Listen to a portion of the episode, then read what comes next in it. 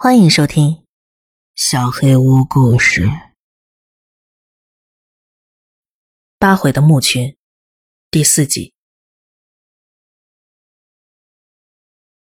为了阐述这幅壁画所表达的含义，我们五个人曾有过一番争论。但深谙比较神话学的周子元提出了最为合理的解释。他相信这几个场景所表达的内容。恰好验证了现代神话理论关于英雄神话的阐述。根据比较神话学的观点，壁画所表达的场景描绘了这个穿戴头饰、身上描绘有奇特花纹的英雄的历险。他因为战争将族人领入了洞穴，这象征着他受到召唤踏上历程；意外跌落暗河，象征着经历危险与磨难；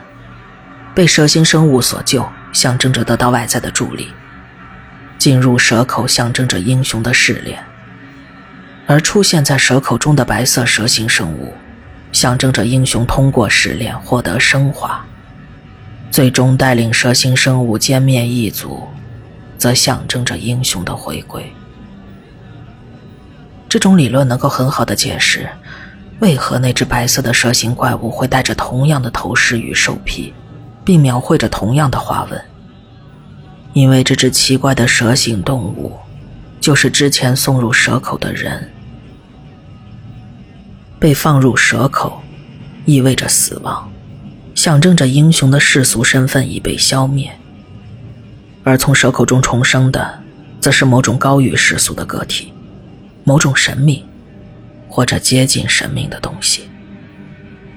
而用蛇形生物的形象替换原有的人类形象，就是对这种过程的直观展现。自然，这位英雄依旧是一个人类，而壁画使用的也只是一种象征性的表现手法。许多原始宗教里都会将祭司或者巫师描绘成与普通人不同的另一种生物，甚至直接将他们提拔为神明的子嗣。这个形象。或许脱胎于祭司披戴着蛇皮，或者其他爬虫动物的外皮，模仿这些神圣的蛇形生物举行祭祀时的模样，就像是身披兽皮的萨满教巫师，或是插着羽毛的印第安人。至于那些蛇形生物是否真的存在，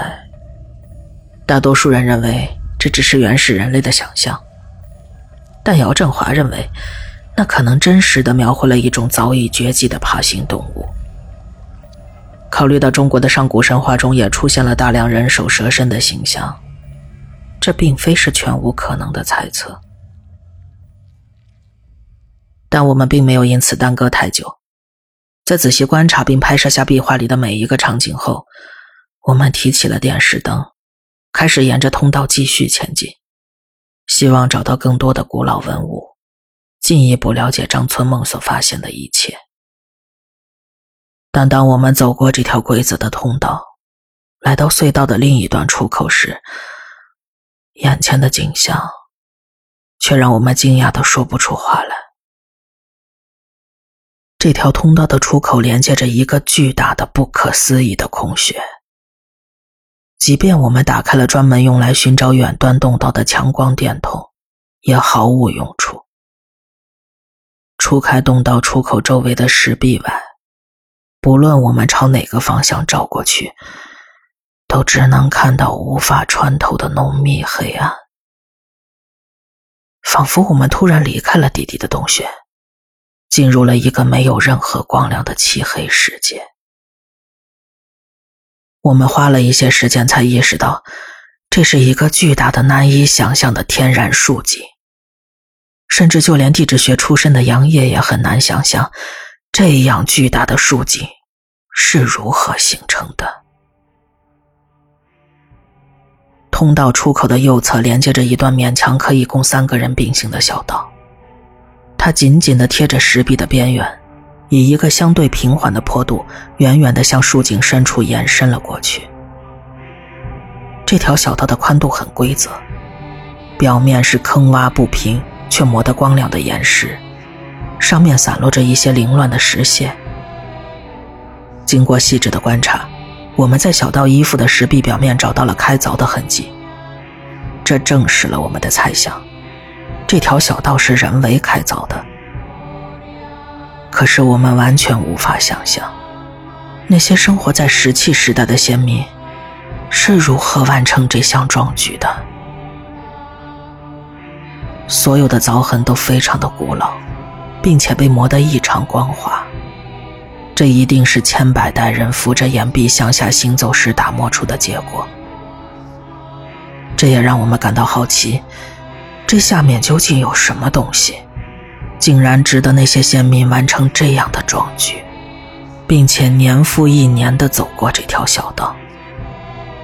在好奇的驱使下。我们排成一列纵队，避开左边的悬崖，贴着石壁走上了这条小路，向着竖井的更深处前进。很快，我们便欣喜地发现，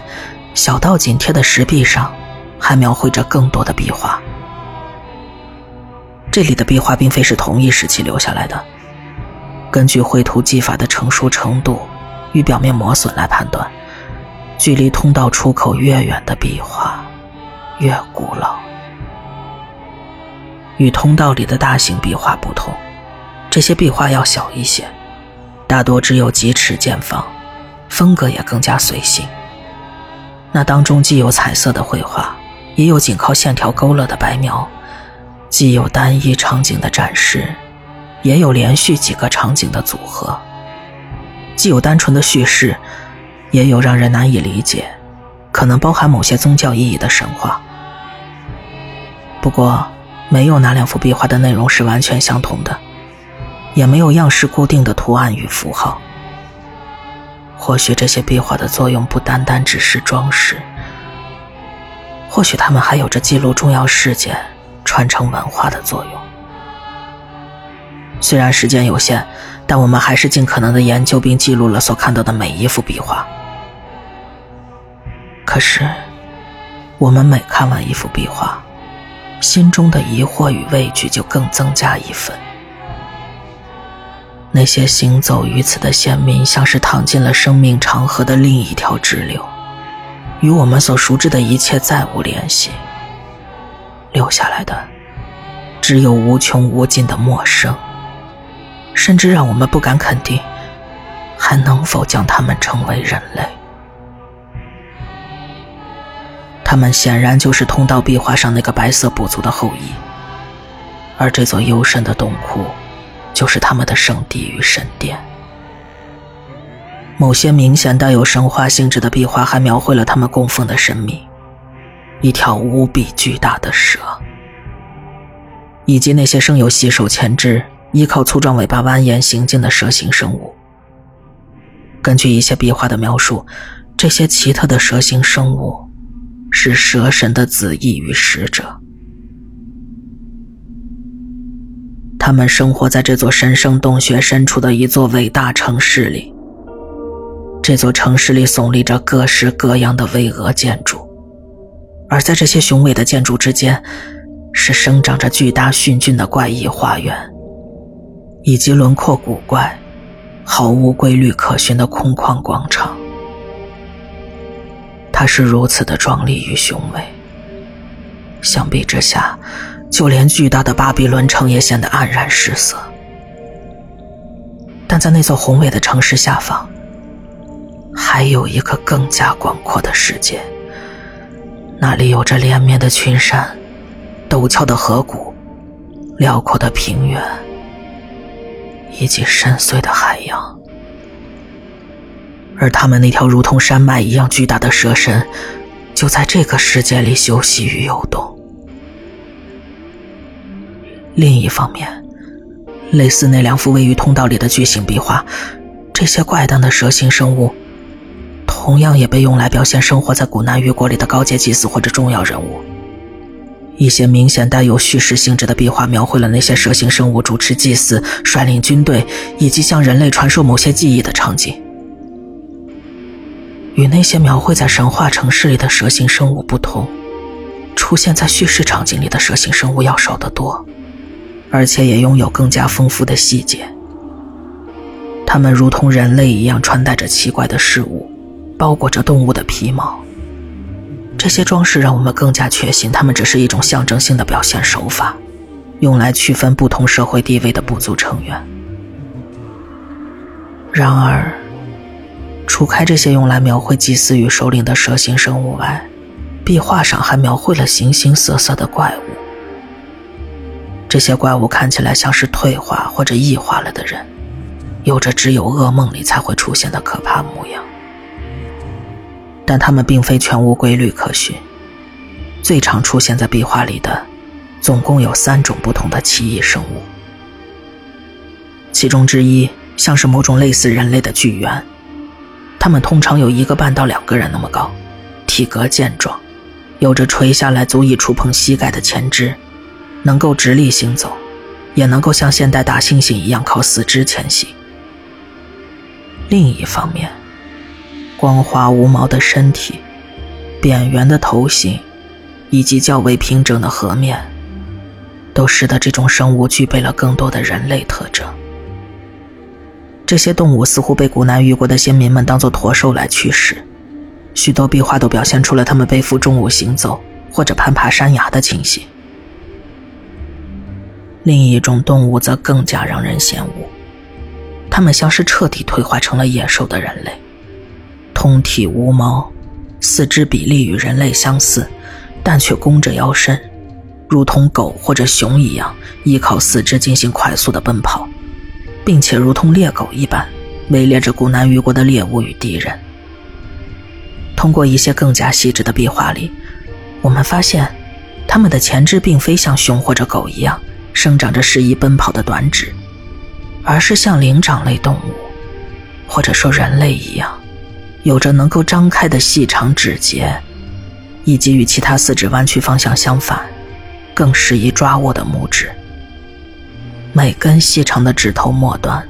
都生长着锋利尖锐、足以撕碎血肉的钩爪。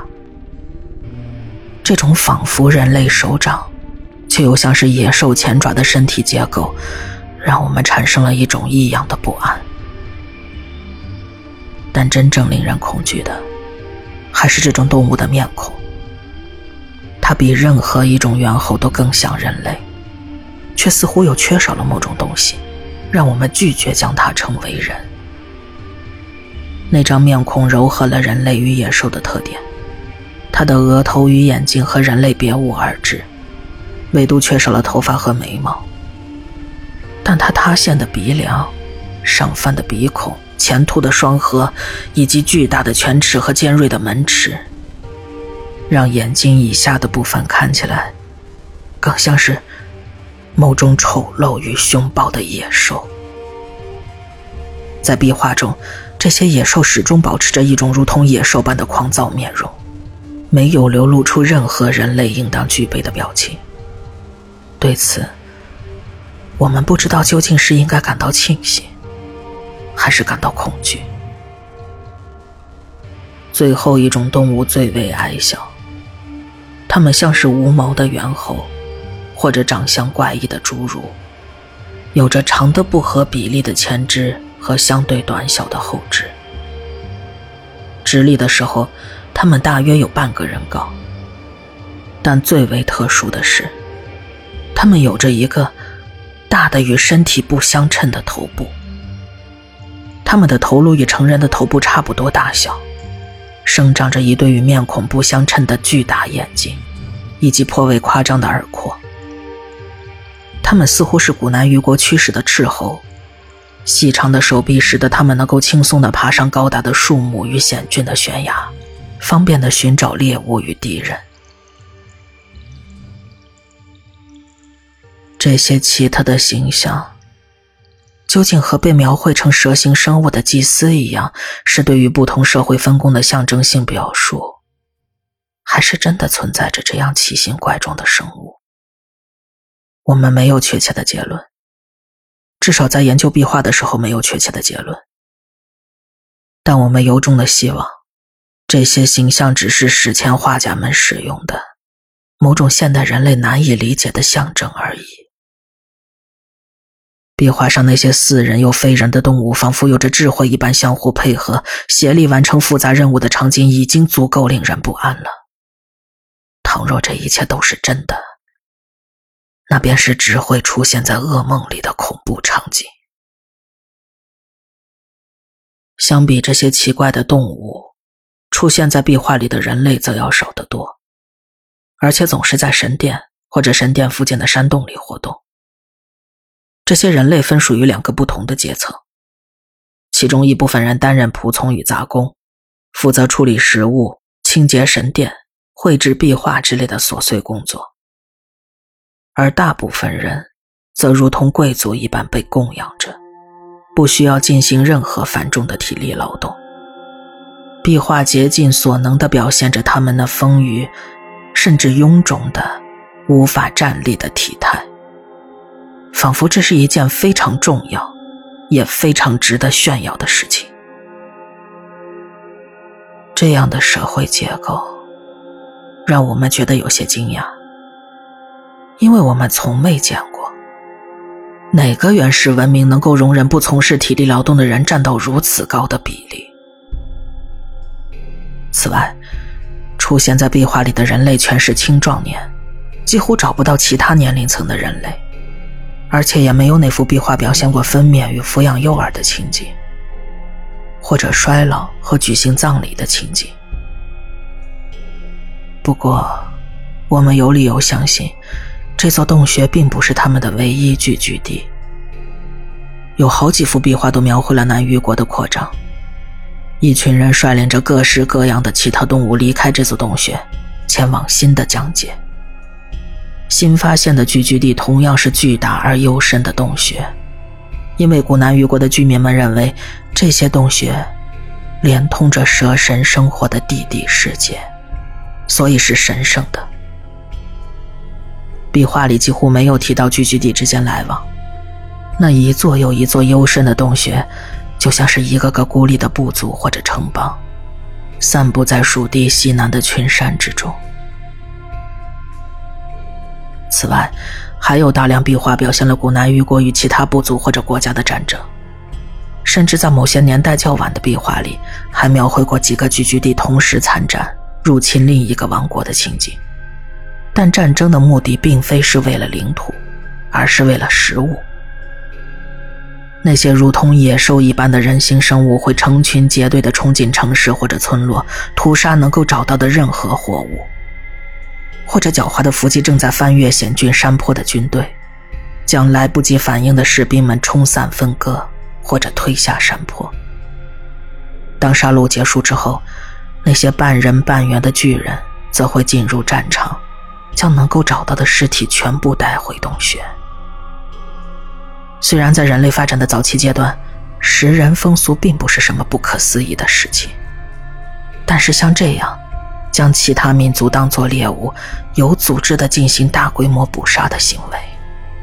依旧让我们感到不寒而栗。然而，更令我们感到恐惧的是，在猎食其他部族的人类时，这些留下丰富壁画的先民，有着与大多数食人民族截然不同的态度。那些我们熟知的拥有食人风俗的民族，通常会将食人看作是一种。具备特殊宗教意义或者社会意义的举动，例如阿兹特克人举行血祭是为了取悦神明，新几内亚土著吞食老人是为了减少不必要的食物消耗。但是在这些先民看来，属于其他部族的人类与任何可以猎捕的动物一样，只是日常食物来源的一部分而已。他们既不会为了猎杀人类而举行盛大的仪式。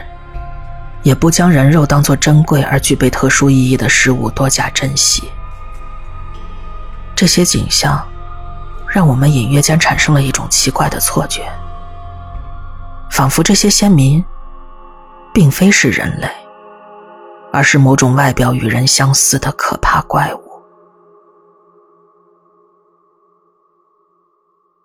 当我们沿着那条小道走了大约二十分钟之后。地面上开始出现了一些零散的骸骨。在检查过一些比较容易辨认的骨头后，对古生物化石颇有研究的姚振华告诉我们，这些都是人类的骨头，而且它们显然有着非常古老的历史。随着我们继续向下走去，骸骨渐渐多了起来，有些甚至还保持着部分的完整结构。可这里究竟发生了什么，我们依旧一无所知。大多数骨头都保存的非常完好，没有暴力破坏的迹象，也没有动物啃咬后留下的齿痕。然后，在接近小道终点的时候，我们看到了一个令人惊骇的东西。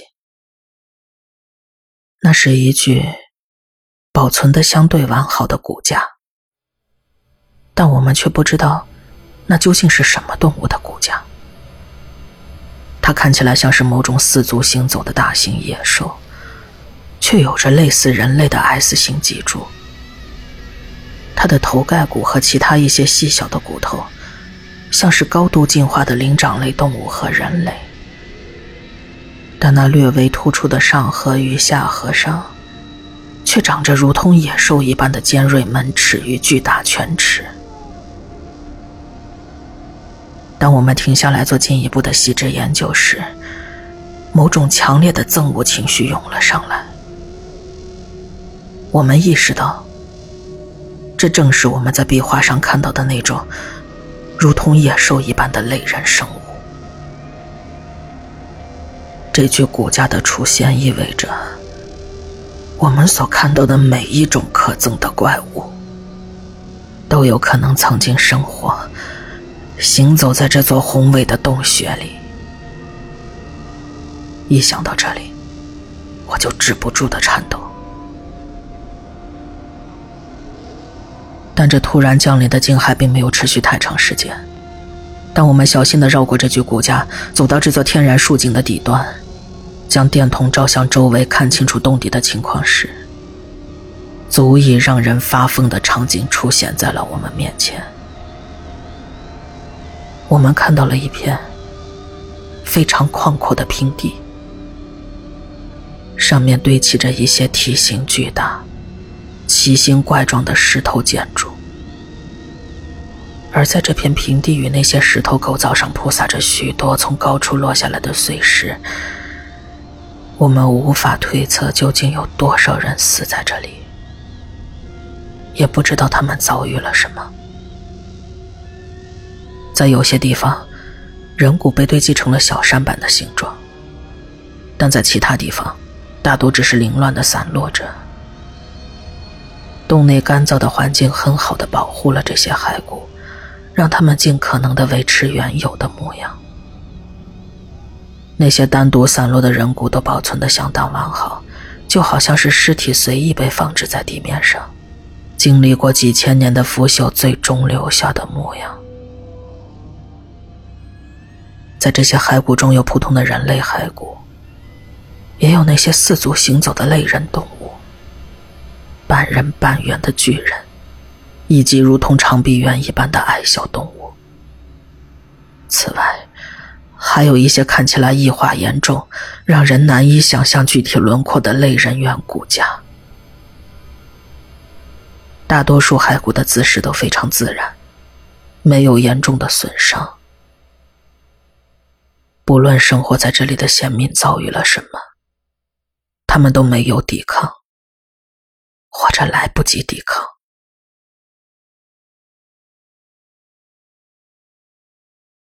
在适应了这种疯狂的景象后，我们一面跌跌撞撞的穿过散布的骸骨，一面观察着洞穴底端的其他特征，同时克制住自己的情绪，尽量不去想象在这个洞穴的最后时光里到底发生了什么。除开我们下来时经过的小道，这座天然竖井原本有两个出口，其中一个是位于西北角的狭窄岩缝。另一个是位于正东方的巨大通道，后者显然经历过一次严重的塌方，整条通道已经完全堵死了，无法通行。在碎石与白骨之间散落着许多原始的工具，主要是石质的刀刃和破碎的陶片。我们有理由相信，这里原本存在着更多的生活器物，但是由于年代太过久远。只有那些经得住岁月磨蚀的器物被保留了下来。幸运，或者说不幸的是，这些先民对于壁画有着异样的热情，因此竖井的底端也分布着大量用来记录的壁画。描绘在这里的壁画有着一个共通的主题：祭祀，让人胆寒的祭祀。显然，这片宽阔的洞底是他们用来举行祭祀的场所。虽然壁画描述的并不详细，但这种残缺反而留下了大量可供想象的空间，让这种原本就诡异不祥的圣殿变得更加毛骨悚然起来。他们施行人祭，而且人生是唯一的祭品。但献祭使用的人参并非是从其他民族那里捕获的俘虏，而是那些不需要从事体力劳动、生长得丰腴甚至臃肿的贵族阶层。事实上，按照壁画里的描述，那些体态臃肿的人类根本不是古南域国的贵族阶层，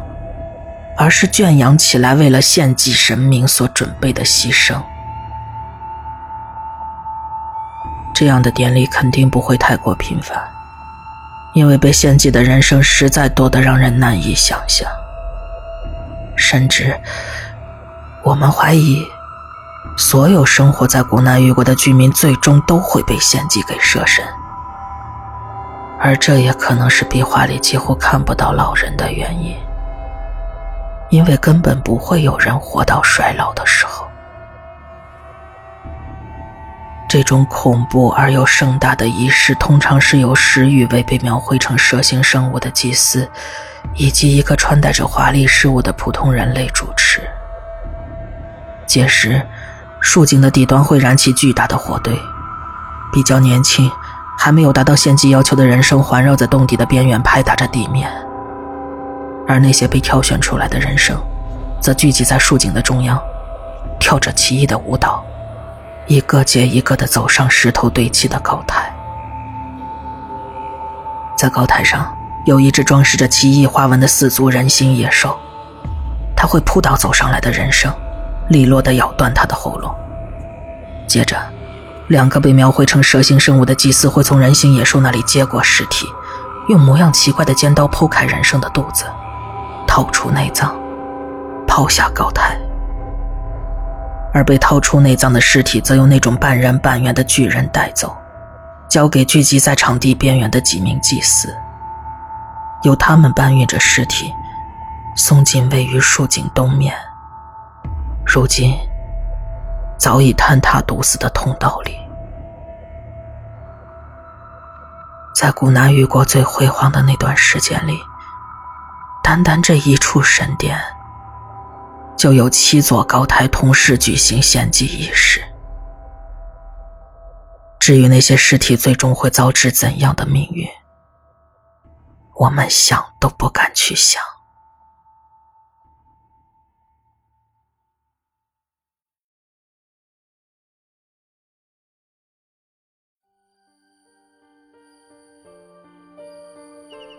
本期小黑屋故事就到这里。如果你做噩梦的话，没有关系。我会来把它吃掉的。我是小黑屋的墨，那我们梦里再见了。